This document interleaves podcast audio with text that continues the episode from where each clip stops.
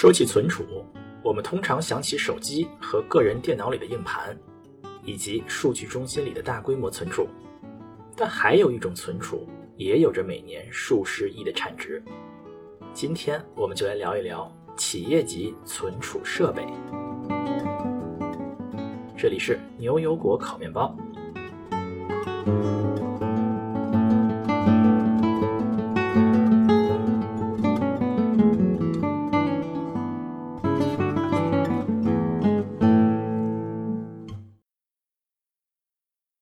大家好，我是斯图亚特，我是 Cat。好，今天我们有幸请到了在波士顿某跨国科技大厂工作的 Victor 来和我们聊一聊存储设备。好，谢谢大家好，我是 Victor。啊，今天我们聊的是这个存储设备啊。呃，存储设备这个东西，我们是个很有意思的一个领域，就是我们业内人都知道是什么，但是也不太知道这东西叫什么。我们想了半天，一个叫存储设备，英文里面有时候叫。Appliance 是吧？Victor，你们出去和人介绍你是做什么时候，你一般说你是做什么的？呃，我一般就说是我是做 IT 的。啊嗨，那你要说具体做哪块呢？一般会讲是我们是做像做企业存储啊，用企业存储那字。这个东西呢，可能很多人没有了解，有些人可能有个直观了解，就是买一个大机柜啊，机柜里面就基本全是硬盘或者是 SSD，大概就这么一个东西，是不是？就是我们理解的这个存储设备叫 storage appliance，也这个词也不是特别的合适了，但是有的时候大家管它叫 appliance。这个东西对我的最大印象就是，我刚开始工作的时候，这个东西是个大反派。为什么叫大反派呢？因为我们最开始的时候是做一个云数据库啊，云存储。那时候还是相对来讲比较新的时候，那时候是零七年的时候。那时候我们的这个要打的 BOSS，要 打的对手就是一个东西叫做 SAN，S A N，后面我可能会讲到，就是这种东西啊。就是那个时候是在那时候在微软嘛，那时候是做叫那那时候还叫 MSN Space 啊，当时已经改名叫 Live Space 了啊。就是那时候微软的那些 MSN 上面的那些博客。他们那个时候是存在，就是我们今天要聊的这个东西，叫做存储设备，或者叫做 SAN，S A N 上面。然后我们说这个东西，当时我们说啊，这个是十五年前啊，说这个东西已经是啊明日黄花了，已经是要不行了啊，我们要把它取代掉，我们生产出来就是云数据库要取代掉啊，就当时取代掉，吵了两三年，后来他们不跟我们合作了，说不用你们了，然后他们一直好像 SAN 用到。MSN Space 这个产品一直都是没有了，还在用 SAN，啊，说明生命力还是很强的啊，呃，所以 Victor 呃是是怎么进入这个领域的？我当时进入到这个领域也很有意思，就是我在之前的时候，呃，其实更多的是偏向于使用，就是存储，因为我之前是做数据方面的工作，比如说像这点可能斯图亚特也是比较熟悉的，就是像我们做这个 data warehouse，做 ETL。对，像这种 data integration 等等方面的工作和一些数据的架构，哎，就数据仓库啊，这个我们专门讲过一集。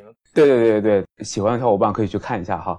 By the way，我觉得那期做的很好，对我我也听了很多遍哈，我觉得讲的很好。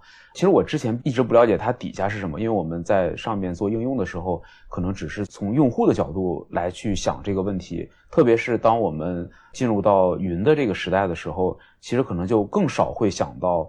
后端是什么东西？那也就是说，所谓的数据中心里边是什么东西？呃，那也是当时一个非常巧合。当时在波士顿这边，我现在的公司希望找一个人去负责做创新、科技创新方面的工作。呃，那我跟他们的经理谈过之后，哎，因为我从来没有做过更就是后端的工作、后端的技术，那我觉得这对于我来说也是一个很好的学习的机会。所以说我当时就。抱着一个学习的态度就进入到这个行业了。嗯，你当时觉得你们你们是一个大反派的角色吗？还是一个蒸蒸日上的行业？对，其实真的不瞒你说，我当时其实想法可能不能叫大反派，但是我就是总是感觉是一个夕阳产业，就是感觉可能什么时候就被干掉了，就会有这种感觉。结果已经干了四五年了，是吧？还是在往上走啊？对我我我是感觉就随着进入到这个行业之后，就是发现。这个行业真的是，就是说，从 IBM 大概在一九五六年，就是五十年代、六十年代开始，那么这个行业它存在了这么多年，其实是很有道理的。嗯，我们要开始先说说这东西的历史啊。我们这节目的特点，讲讲历史。我们有一集讲存储器的历史，就是是我讲的啊，你们可以找来看一看啊，找来看看。但是我们讲的不是存储器啊，存储器就是说这个，比如从硬盘啊到闪存啊到内存啊的的历史啊。我查了一下，这个早期对于存储器和这个设备是大家是不太分的。最开始的时候，早期的时候，IBM 出的硬盘嘛，就是一个一一间房子嘛，就是巨大的硬盘，一个美女坐在硬盘的上面的那个。那硬盘就是就是一个大硬盘嘛，啊，都慢慢慢慢的就是硬盘就越来越小了，整个的存储就越来越大了，好像突然就大家就就不管那个叫硬盘了，不管那个叫存储了，就分成了一个存储设备和存储了。我印象中好像好像是这样，我查了一下，好像是在九六五年的时候，刚才这个 Victor 说一九五六年的时候刚开始做了硬盘嘛，我查了一下，一九六五年的时候他们这个第一次 IBM 出的这个存储设备是。不止一个转的那个硬盘呢，是 里面有八个的，这是他们第一次是不止一个硬盘的。对，是的，我我这点其实我我很同意斯图亚特的这个观点哈。第一开始的时间，大部分人会认可的一个时间点是，当 IBM 发明了这个磁盘的介质。我的理解也是这样，就是当这个磁盘介质当发明出来，而且这个是 IBM 当年最赚钱的专利哈，那么它取代了之前的这种。打孔的这种存储的方法，我觉得这个可能是一个非常大的一个标志性的，就像你说的，它的体积非常非常的大哈，就是像一个房间一样那么那么大的一个机器，而且是直接连在服务器的后边的，就是我们经常叫直连哈，就是这个 DAS（Direct Attach Storage），就是所谓的直连，就是它是直接跟服务器连在一起的。那么这个是一台，那可能你提到的19呃65年，可能是他们。已经开始在面向客户了，已经很多了啊！对对，就开始真正的开始去卖这个设备了。嗯，对，你看，你看早期的时候，你看早期的 IBM 的这个硬盘的历史，其实有点像我们现在谈的这些，我们后面会说一堆硬盘嘛。因为早期他会说这个硬盘，这个是是一个可以转的。他们说这个我们有三个盘片，这带有四个盘片，他就按照盘片算的，但其实是一个轴嘛，就是 硬盘来讲是现在是硬盘同一个轴里面可以很多个盘片嘛。才我说我们三个盘片，四个盘片，然后就开始盘片多了以后就开始多个轴，就是这么一个历史啊。我们说的 IBM 肯定是先驱了，这些东西什么都是 IBM 先驱。但是我们今天说到存储设备，我们第一想到的一个品牌是什么？Cat，你你说到存储设备，你第一想到的品牌是什么？我第一想到的是 SanDisk。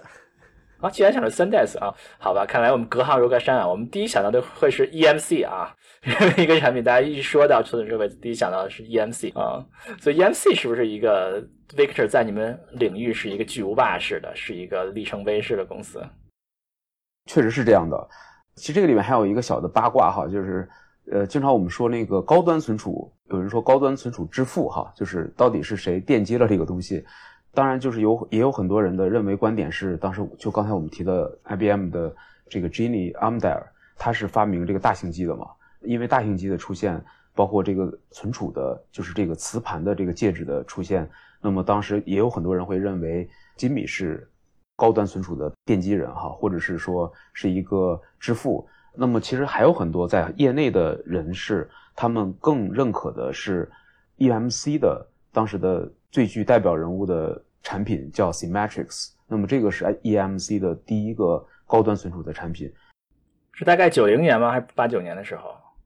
大概是在一九九零年。对，一九九零年这个产品，如果我没有记错的话，它应该是在九零九一年上市的。做这个产品的主要的技术人员，他就叫呃摩西亚奈。这个这个摩西是一个非常厉害的人。当时我们经常开玩笑叫以色列坦克军哈，就是坦克军官，因为当时以色列他们有一个。非常厉害的 program 就是他们会选拔在以色列非常优秀的人，然后由国家来去资助你去读书，整个你的学费这些费用全部是国家来出的。m o s h 就是这个 program 的其中之一哈。那么他到了 EMC 之后，他做出了第一代产品，就是 Symmetrics。这个产品的话，我们当时在九一年上市的时候，因为 IBM 它是非常贵的一款产品，但是 EMC 它通过了用这种 RAID 的算法呀，然后再加上后边的这些存储设备等等，它做出了一个非常好的这个架构。那么这个架构的话，我们后来就叫就是跟它的这个产品命名同样的名字，叫 Symmetrics。那么这个的话，可以说是成为后边整个的存储，包括到现在我们的存储的产品的大概的整体的 architecture 的结构啊，或者是外貌，其实都是跟这个很像的。对对对对，嗯，就是。EMC 这个重要人物，大概奠定了现在的这些存储设备的这个架构啊。那刚才说到，就是说 IBM 最开始卖大型机嘛，大型机啊，一说起大型机，好像非常恐龙的，实际上他卖大型机，最开始 IBM 既卖大型机，又卖上面的存储，就是相当于你买一个硬盘，买一个主机，然后把它插起来一样。然后 EMC 大概在一九九零年左右的时候，他看到了一个市场，他说我用更便宜的元件啊，把那个接口实现了，我我给它卖给那些大型机厂商，不是我也赚钱了吗？所以他就用更便宜的一些设备组装起来了一个一个存储的一个设备，然后卖给这些啊、大型级的客户，然后一炮走红，是吧？因为便宜。是的，是的，是的。EMC 这个公司啊，可能很多人没有见过它的商标的，它是一个 E 等于 mc 方，就是爱因斯坦那个质量能量公式的 E 等于 mc 方，它把那个等号和那二写的非常小，这个公司，所以它叫 EMC 啊、但是你们知道为什么它叫 EMC 吗？Victor 肯定知道。嗯，对，我记得是当时他是他是三个创始人的头字母。对，是的啊，创始人字母，然后他这个还挺有创意的 EMC 啊。对，说到这个存储设备，有另外一个大家经常提到的名字，就是 NetApp 啊。那这个公司是后来吗？就开始抄袭 EMC 或者是其他公司吗？嗯，对，我觉得可能不能说是抄袭，就是只是说，因为在这个领域，它的发展是非常快的。那么像 NetApp 的话，它也有很多就是这个存储有不同种类的产品，比如像我们之前说的，最开始的时候可能就是客户他是买一个大型机，然后这个大型机在后边是一个存储。那么在这个设备下，其实一般的个人客户你基本上是不太可能的，对吧？就是没有人可以负担得起大型机，所以在以前的时候，像这种大型机都是一些比如国家的实验室啊等等再去用。等到后边随着这个服务器的变得越来越小哈，特别是我们的 PC 等等，那么这些技术的升级之后，那么这种数据中心就变成了一个怎么讲呢？就是可以让公司来去使用了。当到这个的时候，我们就会发现它的应用会非常多。那么你的存储的设备也不可能只是单一的一种，所以说你会面临各种各样的产品，比如说像 EMC 当时它非常大的市场就是在于这种。非常高端的存储这一块，就是比如说像金融啊等等这样的机构，他们要使用这种容错性非常低的，而且速度要比较快的等等这些方面的存储，对吧？那当然也有一些客户他会用一些，比如说我们叫叫 NAS，就是网络的这种附属的存储。Network attached 呃 storage，就是它不像是就直接插到你这机器上就用了，它其实是是连到网络上的。机器也也连到网络上，存储也连连到网络上，怎么通过网络把这个东西给连到你的主机上啊？那连在网络上和连在主板上有什么区别呢？哎，对这个问题是一个非常好的问题哈，就是我们今天在这边讲的，不管是 EMC 也好，还是像 NetApp 等等这些公司也好，其实在或者叫 IT 领域吧，我们会把它们定义成一类叫 ECB，就是 External control 的 base Storage。就是属于这种基于控制器外部的存储，那么这种存储就是跟我们放在主机上面的，那主机的这种其实针对于 external，那就是另外就是内部了，对吧？所以说这种外部的存储呢，它就是具备的最大的特性就是它是可扩展性是非常强的。呃，另外的话，它会更多的是以数据为中心，而不是说呃我们家用的这种 PC，就是它的数据存储只是它的整机的一个部分。那我们讲的这个企业存储的话，它更多的就是这种外部的了。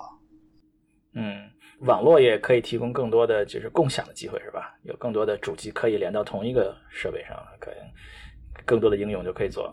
对对对，是的，对。那那像 NetApp 他们做的很好的设备，就是它可以提供这种一体化的解决方案，或者像刚才斯图亚特也提到的这种 appliance，类似于这样的概念哈。那么这种存储里边，它就是内嵌了有 server 的。它是有有一个 CPU 在里边的，这样的一个 NAS 设备，包括到现在，我们其实很多家庭有的时候也会用这个东西，就是叫家庭网盘嘛，就是有的家会会买一个这样的一个一个机器，那么它只要连到 Internet 上面，你就可以在任何地方去读取这个数据了。嗯，所以说刚才说到一九九零年代啊，确实是这种设备啊，这种存储设备的井喷的。时期啊，从一个大型机的一个小市场扩展到如此多的应用啊，是它井喷的是可能一直到零零年，在成为大反派之前，还是一个一个迅速增长的一个市场我看这个 Victor 提到有一个叫叫 IOE 的东西是是什么？在九十年代的时候好像比较流行。对对，这个就是特别有意思哈。包括像我们现在在国内也是这个词，现在是一个我觉得是一个反派的名字哈，就是叫去 IOE。对，国内叫去 IOE。那所谓 IOE 就是 IBM、Oracle 和 EMC，就这三个当时组成了一个巨无霸哈，垄断了这种数据中心的业务。就是 I IBM 是是生产这个 server 的哈服务器的，EMC 呢就是存储，那 Oracle 就是数据库，对吧？这个苏亚的也非常熟，这三个组成一个一个非常强的联盟，我们也可以统称为是 Intel 这个联盟。嗯，所以说是一个强大的联联联盟啊。我们新一代的程序员，或者说我们新一代的互联网从业工作者，一提到存储，想到的并不是这个啊，这种设备，他想到的是是吧？谷歌开始那那套啊。谷歌文件系统啊，哎，这集我们可以听一听我们前面那集叫讲分布式文件系统的啊，这是我们完完全全的这个新一代的云原生的这些存储设备。谷歌那篇论文是二零零五年发表的吧，是吧？然后 Hadoop 大概是二零零六年就超过去了，对吧？所以大概是在二零零五年、零六年左右，是一个是一个分水岭啊，这种开始使用这种便宜的设备啊，几乎和家用一样的计算机存储设备。搭乘一个存储的这种系统开始起飞了，对吧？这些系统和这些老一辈的这些存储设备，那他们的关系是什么样的？嗯，他可以举个例子来讲，当然这也是我的理解哈，就是高端的存储呢，可能你更像是一台，比如说劳斯莱斯哈，就是一台非常高端的汽车，就是它的性能非常好，但是价格非常昂贵，但是它非常稳定。你可以非常的 rely on 这个系统，就是你不会担心你会出问题，就是比如你在开车的时候，它是很难出问题的，因为它的这个性能非常好。企业的存储就像是这样的一台设备一样，它非常的价格非常高，但是呢，其实很多人他可能并不需要你的稳定性这么好的一台设备。那比如说像在大数据的这个场景下，那它可能更多的是需要它要存储大量的数据，它需要分布式的计算等等。那么这些的应用的场景的话，跟这种银行啊等等这种大型的企业的使用的场景其实是不一样的。呃，那么你在用这种大型的数据的时候，我可能只是需要它可以工作就可以，而且我可以通过很多的算法，其实我也可以保证它的稳定性。那么在这个方面的话，那你就不需要这么好的一辆车，你可能需要一些经济的车，但是你可以，比如说你可以有一个好的司机，对吧？就是呃，你是一个非常好的赛车手，那我觉着。这个好的司机就是工程师哈，就是我觉得这大厂的工程师，那你可以理解成就是这个很多开劳斯莱斯的可能驾驶技术没有那么好哈，但是这开玩笑哈，撞了撞了不容易撞死是吧？呃，对，但你如果是开一辆比较经济实惠型的车，那你可能需要你的驾驶技术要非常好。那在大厂里边，科技大厂里边，那么这个技术的实力是非常强的，你需要有很多工程师，他可以帮你去做这些东西。但是在传统的行业，不管是金融行业、零售行业，还是像一些制造行业，它的主营业务并不是做技术，对吧？就是它的主营业务是它做它的本身行业。那么它更多的是利用这个工具，所以说它就不太可能会有这么强大的一个工程师的团队来去用这种相对来说廉价的产品。嗯。至少从现在看来，这些云存储啊，离这些存储设备的真正的性能还是有一定差距。就是它的不能叫性能了，它的某一方面的指标还是有一些差距啊。呃，所以说，即使是一些科技大厂、互联网大厂，像我们公司，很多很多年希望能够用这些 NetApp 用的越来越少、越来越少。不仅 NetApp，就是所有的这些科技设备，花了很多很多很多年，好像还是有一些依然在用这些 NetApp 啊或者什么之类的设备。所以说。互联网的这些分布式存储呢，还是有一些挑战啊。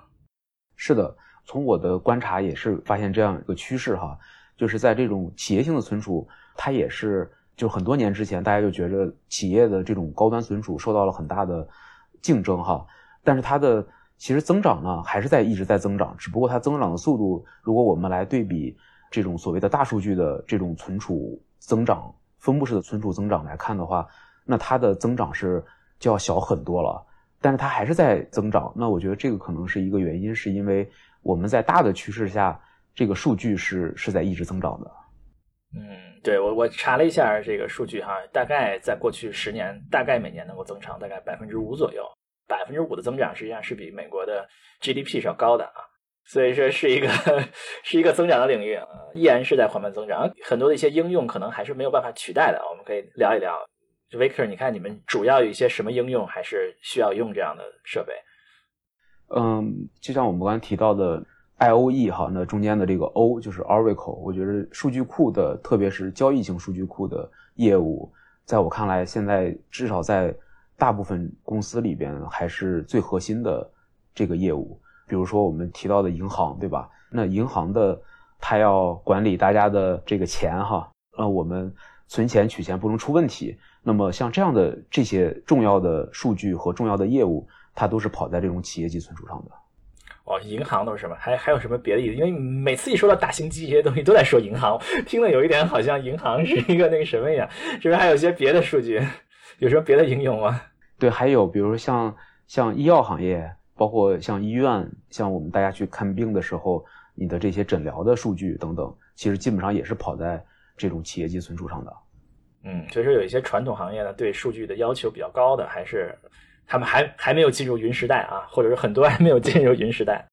对，还有一点也是非常有意思的软件，也是可能大家有的时候不会特别的重视，但事实上这个行业非常有市场的，就是企业的这种管理软件，就是叫 ERP 软件，就是 Enterprise Resource Management。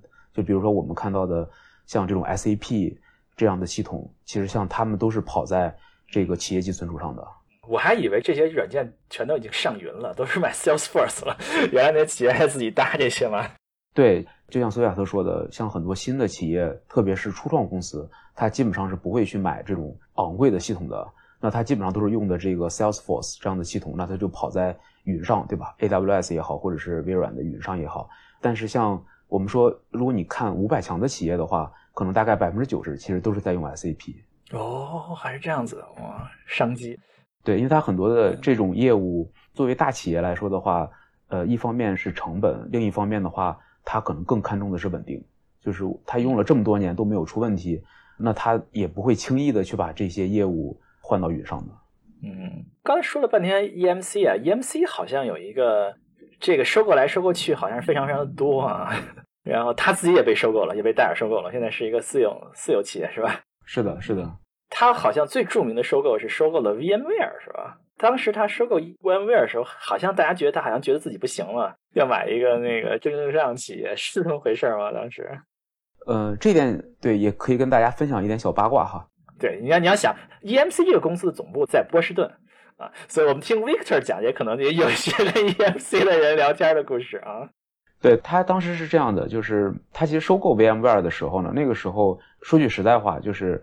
VMware 那个时候对 EMC 是没有竞争力的，就是好像是一个庞然大物，另外一个是一个可能十几岁的一个小孩子一样哈。那另外一个可能是一个二三十岁的正值壮年的这种拳击手，对吧？他可能是没有办法去打败他的。但是我们在企业做收购也好，或者是并购也好，其实除了这种我看好你的技术以外，还有一种是叫保护性收购，就是我虽然可能看你现在可能没有那么大，但是你有可能会成长为很大。甚至有可能把我干掉，对吧？就是这种可能性是有的。所以说，很多企业他会用这种战术性的收购去收购一些公司，最后把这个公司慢慢的把你扼杀在摇篮当中，这种是非常多的。所以当时 EMC 其实在收购的时候，他们的想法其实更多的是偏向于，如果他真的以后发展起来了，就把它扼杀在摇篮当中，他有这个想法。但是呢，有的时候我们经常说一句话叫做“计划赶不上变化”哈。那么很快就是大家就进入到云时代了，就是他在收购了 VMware 之后，很快就这个云时代就增长的非常的迅猛。那 EMC 他们当时以为他会要过很多年之后，他可能才能发展起来，但是没有想到那个发展是如此的迅速哈，马上就进入到这个时代了。所以说他们后来就依托于 VMware 的技术，那么他们也顺势的进入到这种在数据中心里边提供虚拟服务，就或者类似于我们说提供这种。呃，私有云或者是企业的这种云服务，嗯，所以说他们也进入这个市场。云时代也并不是没有这个存储设备的事儿啊，他们在云时代也也是希望云里面有这么一个设备，大家可以用的啊。对，是这样的。我们说了这么多的历史啊，说这么多的应用啊，我们这个节目的特点是要增加一下逼格啊，要说一下里面是怎么做的啊。这是为什么我们要请到专家，对吧？专家可以给我们讲一讲里面有什么。那我们刚才说了这么多大机柜里面一堆硬盘，能不能给我们一个大概的概念？就是说这个硬盘大概插到不管是网络上、主机上，它是怎么一个接口呢？它是怎么一个传输的一个 API 呢？嗯，对，这点是这样，就是我们刚才也提到了一种不同的协议或者是不同的存储的类型，比如说像我们之前提的有这种叫 DAS，对吧？就是这种直连性的存储，那么它是跟服务器相连的，那么这个存储是必须要跟服务器连在一起的。那么另外的话呢，就是像这种 NAS 是吧？就是网络的这种附属的存储，网络存储，对网络的存储。那到现在的话呢，其实基本上我们看到的这个企业级存储基本上是两大类，一类是这种 SAN SAN 存储，就是 Storage Area Network，它也是数据中心使用非常广泛的一种存储。那么它是通过这个 IP 来进行，就是接入数据、access 数据和读取数据的啊，就是相当于从互联网上连过去啊，只不过可能是内部互联网啊，不是那个公开互联网，它就内部要通过这个互联网连过去啊，不能叫互联网，叫网络连连过去啊。对，局域网，当然就是对于客户来说，就是 Ethernet，以太网，嗯，这个叫 SAN，还另外一种呢，还有另外一种就是叫 Fiber，就是 Fabric Channel SAN，就是 FC SAN，就是基于光纤的这种高速的这种传输的存储。对，这个是就是现在是用的更广泛了，这个它的速度会更快。嗯，就它会有自己专门的网络连到服务器上。嗯，对的，是的，就是它是不能通过这种局域网或者是以太网去连接的，它必须需要投入去，包括你要升级你的交换机啊等等这些设备，在这个数据中心，你才能够支持整个的这种光纤的这个服务。嗯，但是它也会连到一台主机上吗？还是会连到多台主机上？呃，对，这个是很好的问题，它是支持多主机的，就是多主机多存储的设备，它都是可以交互的去访问的。就相当于，如果你是一个网络服务的话，那它需要连两个网络，一个网络是这个存储的这个非常贵的光纤网络啊，另外一个是比较便宜的 这个以太网啊，连到互联网上。对，那就是通过这个之后，那么现在就有也还也还有很多新的协议，比如说 NVMe OF。就是这种 non-volatile 的这种新的协议的存储，那它是 over fabric，就是它都是你可以看到它们都是就是光纤的这个 channel 是应该说是一个比较大的趋势了，就它的速度是要更快的，因为我们需要它的更好的读写等等。嗯，那就是刚才我们说的它的这个接口的介质啊，那它具体的这个传输数据的一些协议是类似于和就普通的硬盘一样吗？还是不一样？啊，比如说，就是我们硬盘知道的，我们通常叫叫 block device 嘛，就是它是一个地址嘛，我往里说地址，从地址一百到一千给我取出来，是吧？就是现在的这个硬盘是这样的一个接口，那连过来这个存储的这些设备也都是这样的接口吗？对，高端的存储基本上都是 block，就是块存储。嗯，那像网络的存储，比如像刚才我们说的那个 NAS 那种系统的话，它更多的就是文件系统。然后也是文件系统，就是比较高端的，一般就还是类似于接口和我们的硬盘一样，只不过是特别大、特别快 啊。但是这个有另外一些就是网络存储，它是就就是个文件啊，文件系统啊。对，那文件系统的话，它会更好的去共享，就是你在网络上面，比如大家共享这个文件是比较快的，但是它的输入输出的是相对来说是比较慢的。那么特别是你在针对这种交易啊，特别是股票交易哈这样的行业。那么他们对这个数据的读写要求非常高，那么这种文件系统就不太可能了。嗯，好，有意思啊。那我们说说里面怎么怎么造的。我们把接口说完了，那我们就需要实现这么一个，要不然用叫 fiber，要不然叫叫叫 SAN 的这么一个一个接口。那里面是怎么做？那个大柜子里面是什么东西啊？嗯，那个里边核心的地方肯定是它的那个存储的介质哈，就是比如说刚才我们提到的像啊美光对吧？那个 Micron 这样的公司，包括三星等等，他们都是生产这个存储颗粒的，就我们叫 media，就是存储的本身的这个这个磁性的这个存储的介质。包括像我们平常家用的这些自己用的这种硬盘，它这个里都是一样的存储介质。这个它的一个非常重要的东西。那么你来控制这个介质的，它就有，比如说控制器啊，比如说你需要有一些那种 FPGA 的这种在这个里边做一些计算的这些设备。还有很多接口，对吧？你要你因为作为一个磁盘来说，你是是一个非常通用的外端的设备，那你需要跟各种的网络的接口可以去适配，特别是现在比较好的存储，它是既可以支持 SAN 这种网络的传统的以太网的，它也可以支持这种光纤的，所以说你的这种接口的设备也是非常复杂的。嗯，所以它大概就是说有很多类似于我们自己买的硬盘或者固态硬盘的东西，可能接口不太一样，或者说什么里面可能逻辑少一点，放在上面，然后它有一个自己做的一个硬件的一个控制器。然后和这些连起来，然后把这些变成一个一个接口，是可以这么理解吗？可以这么理解，对。当然，它里边的架构会更复杂一些。就是如果我们现在看一台存储的设备的话，它就像一台大型的主机，或者说叫差不多电冰箱一样大小的东西哈，就是一个一个比较复杂的系统。嗯嗯，那这里面有。软件在里面扮演一个什么地位呢？我们刚才说了，全部都是硬件，就是 FPGA 或者是这样的一些芯片呀，什么这些控制单元呀。那软件扮演一个什么地位呢？哦，这个是一个非常重要的问题，就是现在的存储，就不管是 EMC 也好，还是像 NetApp 等等这样的公司，它的软件其实是在这个里边充当了一个非常重要的价值点。就是这个软件的话，就是所谓的这种数据管理的软件，就是 data management 的 software。那这个软件跑在哪儿呢？哦，这个软件是跑到服务器上面的。哦，它不是在那个跑在它卖的那个存储机器里面，它是跑在你要装到它的服务器里面去。呃，应该说你是装在这个存储上面的，但是你要跑，你是需要服务器去 access，就相当于它是跑在服务器的这个 CPU，它是通过 cache 来读的，就是它并不是直接在这个。存储里边来读的，就它是需要跟服务器配合起来来使用的哦，需要装在你的服务器里面去啊，然后在上面做一些工作。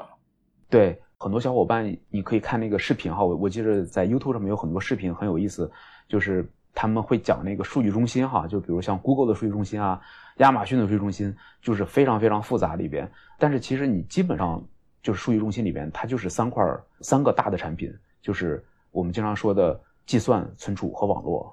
它就是这三个东西。那计算就是服务器，就是这个 server，我们叫做这个服务器。那存储就是刚才我们指的这个存储。当然，Google 它不会用高端的这个企业级存储，它是自己做的。就刚才邹亚特也说了，它用的是比较便宜的存储，或者是比较差的设备。但这个差的设备只是跟高端存储对比的，它其实还是很好的设备哈。就它只不过是比较这么高端的设备。那另外一块就是网络，就比如说交换机啊、路由器啊等等。对，其实就跟我们。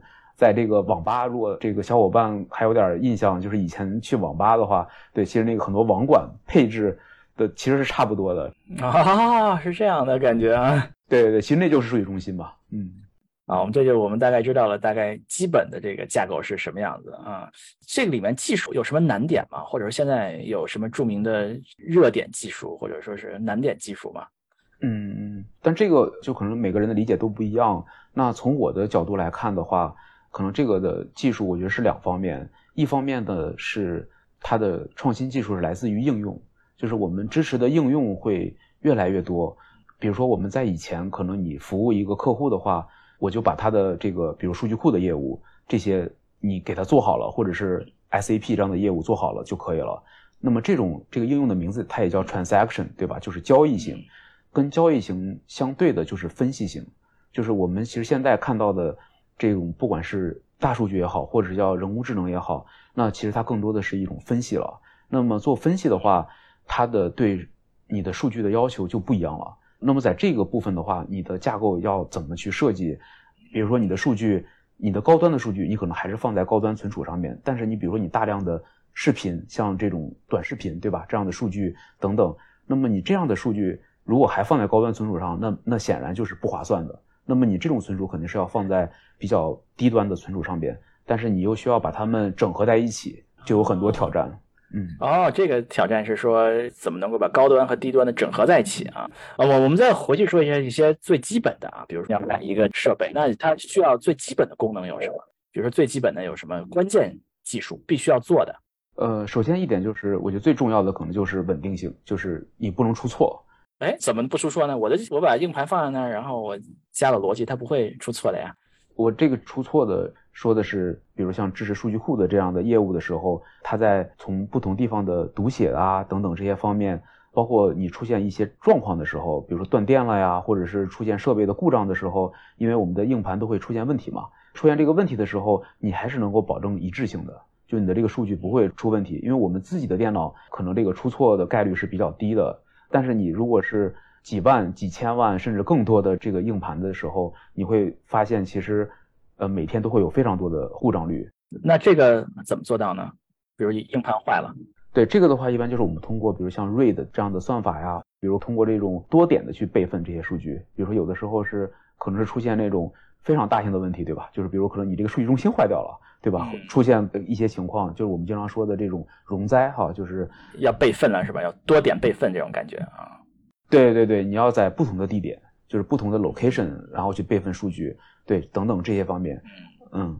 前面说的 read 就是 R A I D 啊，前面我们在分布式存储那集里面我们也讲过啊，那集里面我们的范斌当时在这个上学的时候和这个 RAID 的发明人他们一起工作过，所以他讲了一些八卦啊，大家有兴趣可以听一听啊。就 read 大概就是一个 R A I D，就是一种有冗余的存储技术啊，我让你画了一条盘，数据都还在啊。那我们现代的这些存储肯定除了基本的。肯定是还是有一些功能要做呀，是吧？比如说，是不是需要做一些数据压缩这样的这样的工作？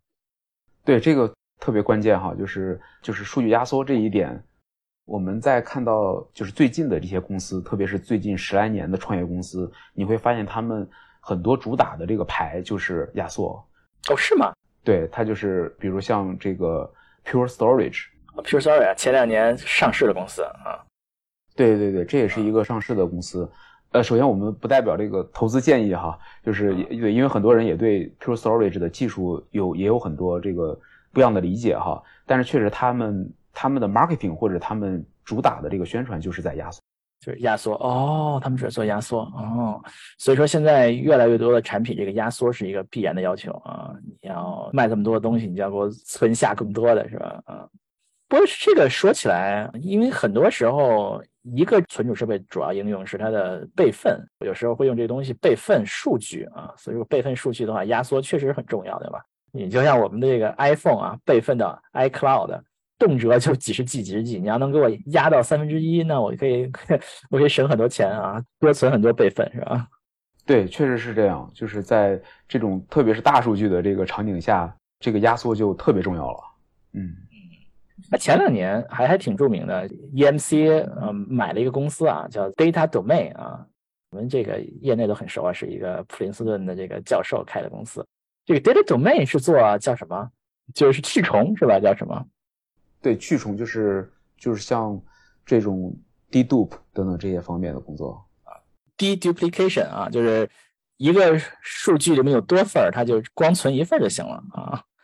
大概就是，当然说的很简单，其实很难了，因为它数据可以非常小的，就没有多少数据，这个文件里这部分和那个文件那部分就一样的，那就它就存一份这也是有很多高科技在里面啊。嗯，这个是很多做算法工作的同学们去研究的，那这个里边也非常有意思，它更偏向于呃 information theory，就是信息论啊这些方面的工作。对，这这也是个非常有意思的行业。就是我我之前也有一个同事是做这个方面的，他跟我解释过，比如他们一个比例，他就可以保证这个数据是不会出问题的。然后他跟我说了半天，我也是这个云里雾里，我也没有太听懂，只是知道很厉害。最开始李凯那篇那篇论文啊，就是他快公司基于那篇论文，就是就是说把所有的数据块，比如说四 K 数据块，算一个 MD 五，直接通过那个 MD 五就存上了。要是要是一样的，你就存上了。对不对？论文就是这样的啊。我当时就想，就行吗？万一要是重了怎么办？MD 五重了怎么办？我后来一想，当时不是 MD 五要是重了，当时是有什么奖金的，是吧？那就不管了吧。好像是这也是一个现在的一个标准技术，是吧？要去重。我后来理解这个技术还是非常重要的，因为像刚才说的，很多时候这些设备是存备份的。你今天备份，明天备份，大部分都是一样的，对吧？比如说你今天的手机备了一份三十 G。明天又备份，又是三十 G。今天这三十 G 和明天的三十 G 肯定就差别，肯定就是不到一 G，对吧？肯定就是非常小的差别。那你如果都存三十 G，每天三十 G 就很费空间，对吧？你如果可以把那个去重掉，那你就可以省很多很多的空间啊。当然，iCloud 它肯定在文件层面有一些去重了，在存储层面肯定是它也有很多的工作可以做，就可以直接去重，嗯，非常有用。啊，另外我听他们人说，就是现在很多时候，很多时候是存储设备里面存的是虚拟机嘛，相当于就是里面存的虚拟机的一些文件嘛。大家知道，你如果把虚拟机里文件都存进去，很多一大部分都是那个文件系统的那个那些操作系统里面那些 东西嘛，对吧？那操作系统大部分都是一样的嘛。你我装操作系统和你装操作系统里面那些执行文件，大部分都差不多的嘛。包括大家都装差不多的软件，比如说你装一个数据库，你装一个 Oracle，我装一个 Oracle，那都差不多的嘛。这里面去重也都很重要啊，可以节省很多的空间啊。嗯，那对于加密数据来说，你有没有什么好的办法去重？对这个问题其实是一个非常好的问题啊。其实，在数据管理的那个地方里边，它是专门有一块儿，它就是叫 data protection。然后这个里边的话，它就是。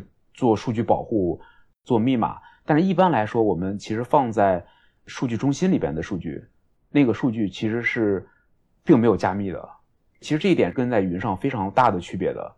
如果是特别是你自己的数据，就是自己的 data center 的数据，因为你可以把它理解成外部客户或者是外部的用户是无法接触到你的核心数据的。就这个数据，这个数据中心是非常难去被攻破的吧？可以这么理解。所以说，那个数据在本身那个里边，并不是全部是密文的。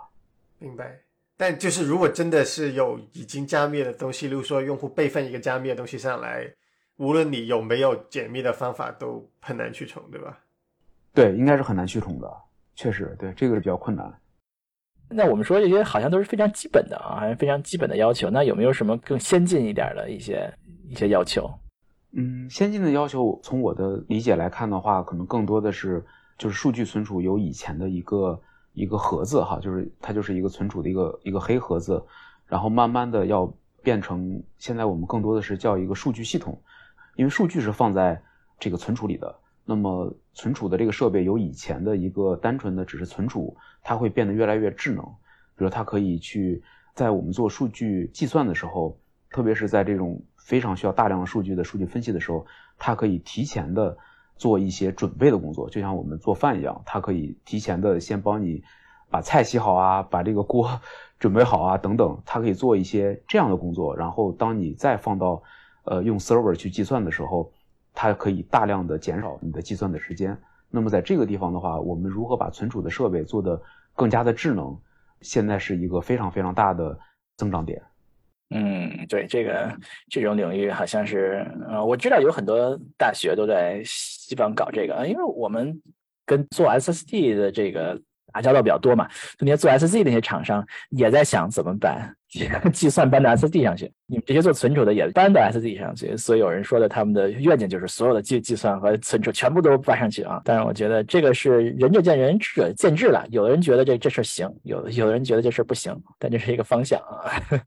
对，是的，我完全同意。嗯，还有没有什么重要的这个技术上的东西能给大家分享？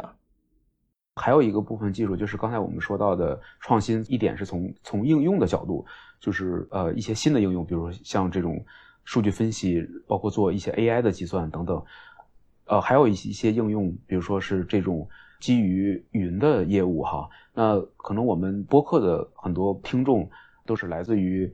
这种科技的公司的，那么对这样的上云的业务是非常熟悉的，呃，但是其实很多传统行业，它的上云的业务其实还是正在进展当中，或者是还是处在比较落后的阶段的。那么其实这些应用会逐渐逐步的去上云，呃，那么就是这种上云的业务的也会反过来会去催生你的整个 IT 的架构的变化，就是说要在云上面的存储设备啊，可能还有很大很大的发展的余地。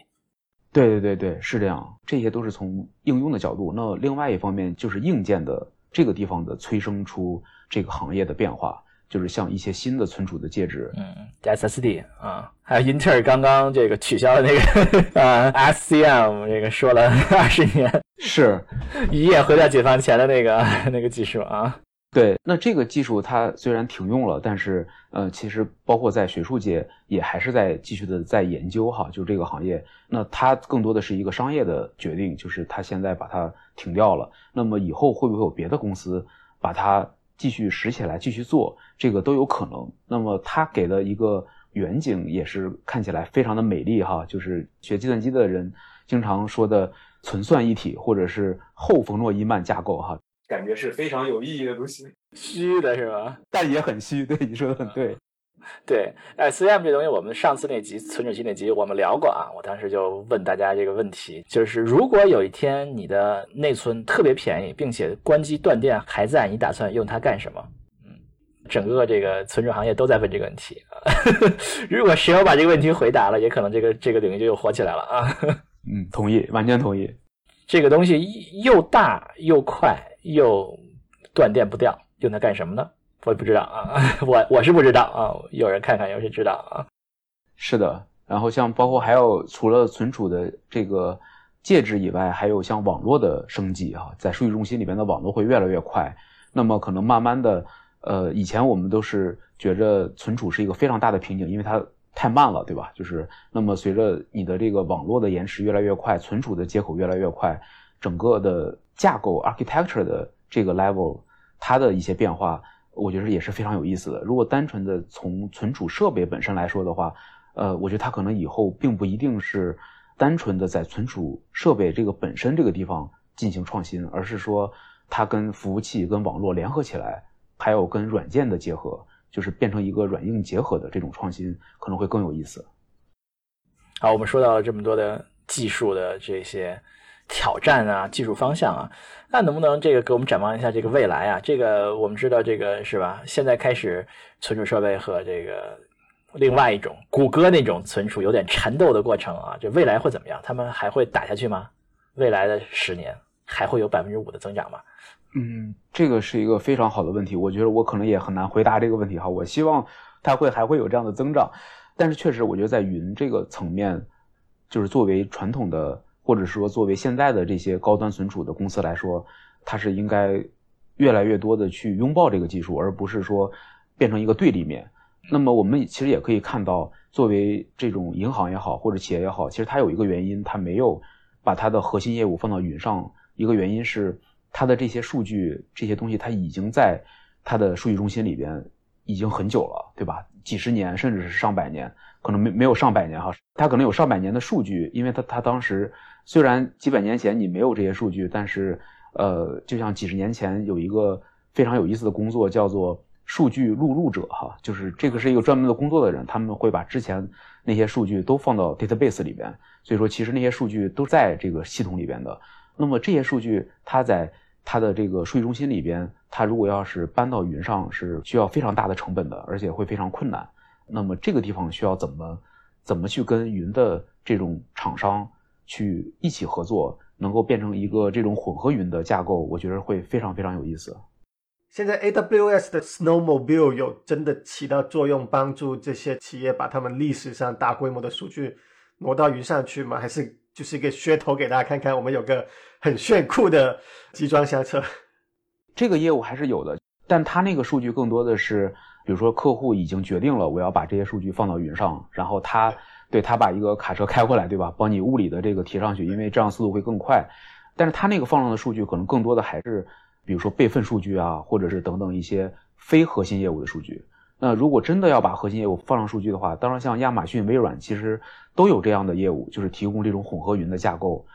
只不过这个方面的市场相对来说，在它的整体的市场里边，还是占的比较小。好，我们说完了这个未来，我们最后一般会问我们的专家一个问题啊，就是如果我们的听众觉得这个领域非常好，非常的激动人心，想要进这个领域，他们应该做一些什么准备呢？啊，你们这领域还招人吗？呃，这个问题也是现在一个非常有意思的问题哈。这个，呃，这个领域首先它还是在不断的招人的，还还是招人的哦。而且其实很多互联网的公司的大厂也是非常就是喜欢这个方面的人才的。就是在这个高端存储的人才招到互联网公司，非常好的训练啊！对对对，去做这个它的这个基础设施哈。嗯，所以不停的挖走，你们需要需要不停的新人来填那里了，要不然 所以需要不停的招人是吧？那想要进入这个领域要做什么准备呢？我觉得其实就是正常的计算机的专业的这个同学，大家做的工作是差不多的，就刷题啊。帅气，呃，当然可能在语言的方面会有一些不同，就是在这个行业比较多的语言是更偏向于我们叫低端一点的语言哈，就比如像 C 加加这样的语言，可能像 Java 呀这样的语言就会用的就会比较少。好，所以就是说学 C 加加更好啊。进入这个领域，你可以学 C 加加。所以进这个领域很好，这个领域首先是可以进的，因为需要招人来填他们流失去互联网的人才，并且是一个非常好的训练啊，在这儿锻炼几年，互联网公司都非常喜欢李文的训练啊。啊，这这点我我确实可以证明，我们确实是招了一些这个行业来的人啊，好像也都觉得非常的不错啊，能够做非常好的工程师。嗯，是的。呃，还有一些就是像比较偏算法的同学，其实也可以考虑这个行业。比如说我之前碰到有一个有一个朋友哈，他是做压缩的，那他之前就觉得他在 PhD 期间做的这个东西，呃，是不是只能做来做来研究？然后在工业界可能都已经不大需要这些东西了。呃，但是事实上，压缩这个算法在存储这个行业是非常非常火的一个一个方向，所以做这种非常理论的同学也可以考虑这个行业。好的，那我们今天就感谢我们的嘉宾 Victor 啊，来给我们带来了精彩的分享啊，给我们讲了业内人士的观点、业内人士的视角，非常感谢来参加我们节目。谈谈不上，谈不上，就是我也感觉非常荣幸，就被邀请来呃牛油果烤面包，因为这个播客也是我听了很久的播客，我觉得非常的硬核哈，里面有很多技术，我我也是抱一个学习者的态度，然后来来去跟大家交流啊。好，谢谢 Victor，谢谢。好，那感谢收听我们节目。如果喜欢我们节目呢，请到各大泛用型播客平台订阅和收听，在可以给我们留言的地方留言啊，可以点赞的地方点赞。好，那我们就后会有期，下期再见。谢谢，谢谢大家，拜拜，拜拜。